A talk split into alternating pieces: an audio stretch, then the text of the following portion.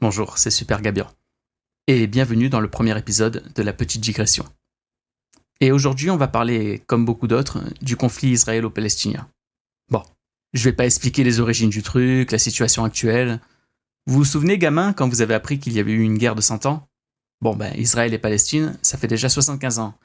Et il est très probable qu'on y soit encore dans 30 ans. Alors on va plutôt parler des à côté, du côté politique en France. Pas la position du pays, hein, pas les déclarations du président, plutôt comment le vivent certains députés. Et comme l'émission s'appelle La Petite Digression, on n'est pas à l'abri de parler d'autres trucs au passage.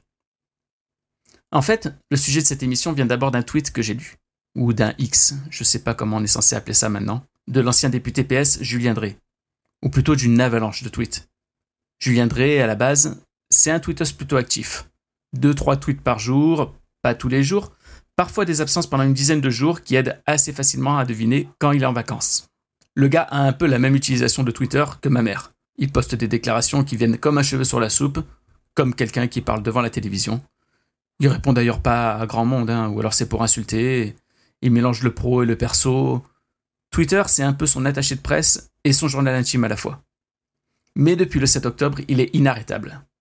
La date n'est évidemment pas un hasard. Hein. Le 7 octobre, c'est le jour des attaques terroristes du Hamas contre Israël. Les massacres, les kidnappings, toutes ces horreurs.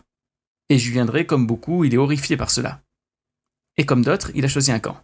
Le sien, c'est Israël, envers et contre tous.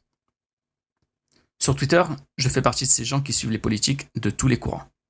D'abord parce que je n'en ai pas trouvé un avec lequel je sois toujours d'accord. Et quelque part, je trouve ça sain. Ensuite, parce que j'aime bien savoir ce que disent les autres. Je suis pas à l'abri d'être un jour convaincu par quelqu'un dont je n'aime d'habitude pas les idées. Et bref, c'est mon usage. Pourtant, j'ai fini par arrêter de suivre Julien Drey. Ouais, je sais. Ce conflit aura eu des répercussions plus dramatiques que juste euh, Super Gabian ne suit plus Julien Drey sur Twitter.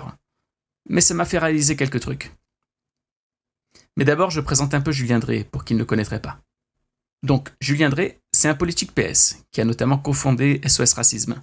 Il a été député, conseiller régional. Aujourd'hui, il n'a plus de mandat ni vraiment d'activité politique. Enfin, lui, il aimerait bien, je crois. Il y a un an et demi, il a lancé son mouvement, qui n'a plus jamais fait parler de lui depuis. Donc, à moins qu'il se réunisse parfois avec lui-même, je pense que ça a fait un flop. Et on me le reprochera si je n'en parle pas. Il a aussi eu quelques affaires sur un train de vie un peu élevé avec pas mal de paiements liquides, pour des montres notamment. Pas de quoi non plus en faire euh, des caisses hein, en comparaison avec bien d'autres élus. Ah, et il paraît que le Baron Noir, joué par Cadmerade dans l'indispensable série de Canal+, ce serait lui. Enfin, en tout cas, c'est ce qu'il se plaît à dire. Hein. Même s'il a pu inspirer le personnage en partie, en vrai, il n'a pas eu le quart de son influence. Cadmerade finit tout de même président de la République, hein, et pas sur Twitter à espérer 50 likes. Moi, je viendrai, il m'a surtout marqué pour son blog au début des années 2000. À l'époque, avoir un blog, c'était très à la mode. Hein. Alain Juppé en avait fait un pendant sa traversée du désert, qui avait grandement participé à sa réhabilitation. Il enseignait alors au Canada, partageait ses pensées sur des sujets divers et notamment l'écologie, hein. un thème peu abordé par la droite alors, et qui a pu contribuer à sa légitimité des années après pour une place éphémère de ministre. Et puis il avait un nom de domaine qui avait dû être trouvé par un conseiller en communication qui avait bien observé son adolescent écrire des SMS. Al, le chiffre 1, Ju et la lettre P. Lu ainsi donc Al 1 Juppé. Bon, n'allez pas sur cette adresse maintenant, c'est devenu une redirection pour un site de vente un peu louche. Ça, c'était un bon blog de politique. Julien Drey, il a décidé de faire l'autre sorte. Parce qu'à ce moment, il s'occupe de la jeunesse au Conseil régional de l'Île-de-France. Et son conseiller, peut-être le même qu'Alain Juppé, hein, je sais pas, ben ce jour-là, il était moins inspiré. Il a dû lui dire que les jeunes, ils se trouvaient sur Skyblog, l'endroit où les adolescents se rendaient pour écrire leur journal intime public se dire à quel point ils sont beaux, se dragouiller et parfois s'insulter. Bon, ben, on pouvait y trouver aussi Julien Drey, y présenter son perroquet et mettre des smileys avec un O pour faire le nez. Après, Julien Drey a maîtrisé Internet et il a laissé tomber son Skyblog pour lancer son site Internet, comme il le disait lui-même. En fait, un autre blog, ce Blog cette fois, où il copiait ses communiqués. Il l'a tenu deux mois, jusqu'à son élection comme député. Après, ça devait plus l'intéresser. Sans doute une coïncidence. Bref, Twitter finalement, et surtout l'usage qu'il en a fait, c'est une évolution plutôt logique quand on voit son parcours sur Internet. D'ailleurs, il s'en sert essentiellement pour râler sur le sujet qu'il préfère, dénoncer la NUPES. Faut dire que son influence dans le PS aujourd'hui est désormais inexistante. Ah, il est loin le baron noir. Bon, et le conflit israélo-palestinien dans tout ça? Dans le paysage politique français actuel, toutes les sensibilités sur cette guerre ne sont pas représentées équitablement. Globalement, on a surtout des gens qui dénoncent les attentats, plaident le droit à Israël de se défendre, mais considèrent que cette guerre doit être mesurée pour préserver les civils.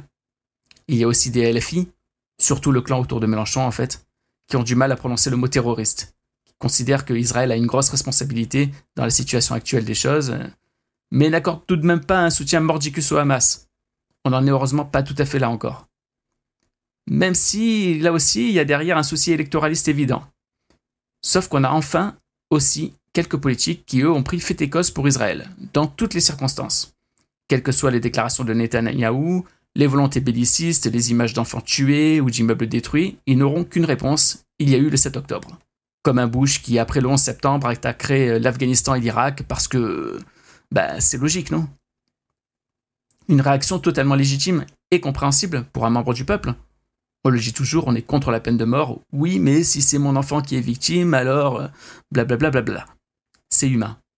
Et même si on est en droit d'attendre mieux de nos représentants que des réactions épidermiques, eh ben, c'est inévitable. Sauf que ces positions jusqu'au boutiste, en faveur d'un camp ou d'un autre d'ailleurs, ben, si elles peuvent être tout à fait sincères, on peut aussi soupçonner que, pour certains, elles ne le soient pas toujours. Vous vous souvenez du Noun, la lettre arabe, un point avec une sorte de U en dessous, que vous avez sans doute beaucoup vu sur Twitter il y a bientôt dix ans Ça vous dit rien? Ceux qui voulaient afficher leur soutien aux chrétiens d'Orient, traqués par l'État islamique en Irak, l'avaient alors ajouté à leur, pseudo. Bon, pour la plupart, c'était des gens qui n'avaient justement pas trop l'habitude des lettres arabes, essentiellement des gens de la droite extrême à l'extrême droite.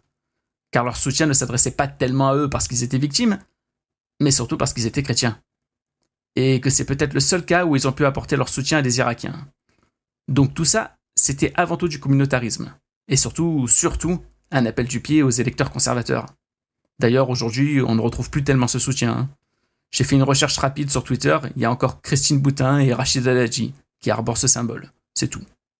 Ouais, bon, il y a aussi Frigide Barjot, mais qui se souvient d'elle Faut dire que le soutien est plus dur à assumer, quand on sait que l'auteur de l'attentat à Annecy se revendique lui-même chrétien d'Orient.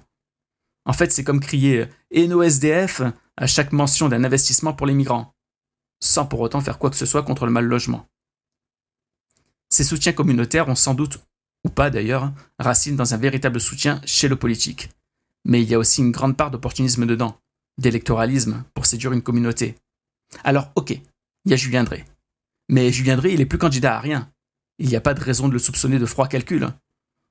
En revanche, vous connaissez Meyer Habib? Lui, il est toujours en activité par contre. Ça fait même dix ans qu'il est député. Mais pas n'importe quel député. Hein. Ce LR est député des Français de l'étranger de la 8e circonscription. Et dans cette circonscription, il y a la Turquie, il y a l'Italie, il y a la Grèce et il y a Israël. Et parmi tous les pays que j'ai cités, celui qui intéresse surtout Habib, c'est Israël. Ça tombe bien, il en a aussi la nationalité. Parce que dans tous les comptes rendus des séances à l'Assemblée nationale qui traitent du conflit israélo-palestinien, il y a un nom qu'on retrouve sans cesse, c'est le sien. Et pas parce qu'il enchaîne les déclarations, hein, juste parce qu'il commente sans cesse celles des autres, notamment pour dénoncer toute critique du gouvernement israélien. Alors on peut se dire que c'est normal. Il défend ses électeurs. Après tout, il a été élu pour ça. Bon. Déjà, il faudrait s'assurer que tous ses électeurs sont d'accord avec ce qui se passe en ce moment. Ces électeurs ne sont pas dans le gouvernement israélien, je crois. Ils ont le droit d'être scandalisés aussi, mais aussi parce que ben, sa circonscription, elle englobe aussi les territoires palestiniens. Et eux aussi, ils, ont, ils doivent les défendre. Alors je me doute que ce LR compte bien plus de soutien en Israël qu'en Palestine, hein. mais est-on vraiment élu que pour protéger ceux qui ont voté pour eux? Parce que si oui, bah, ça remet en cause la légitimité de tous les élus. Et les Gilets jaunes auraient finalement eu raison de dire que Macron n'était pas leur président. Et puis, ce soutien mordicus montre enfin et surtout un véritable problème qui existe dans toutes les démocraties. Les influences. Parce que Meyer Habib, il a une autre nationalité que celle du pays qu'il représente. Parce que Meyer Habib, il est également homme d'affaires dans ce même pays. Parce que Meyer Habib, ben, il parle de Netanyahou comme d'un frère. Parce que Meyer Habib, il fait de sa religion un argument électoral. Et si l'on n'est pas encore convaincu, un regard sur les résultats de l'élection législative que lui a donné un nouveau mandat, ben, c'est un indice supplémentaire. Après avoir gagné avec moins de 200 voix une élection annulée d'irrégularité manifeste et de manipulation, je cite, notez que cette histoire débute déjà bien. Hein. Meir Habib, il a remporté à nouveau l'élection en avril dernier. Dans le détail, il est pourtant largement devancé par son opposant LREM dans tous les bureaux de cette circonscription. Tous sauf ceux situés en Israël, où il est plébiscité. Alors après tout ça, on peut finalement s'amuser du baron noir et de son perroquet sur Skyblog, mais il ne faut pas oublier que derrière de nombreuses actualités, il y a beaucoup de discours et peu de convictions.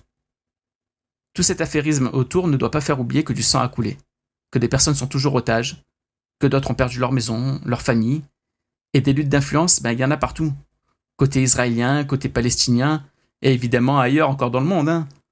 Peu avant la guerre en Libye, on accueillait le dictateur dans les jardins de l'Élysée.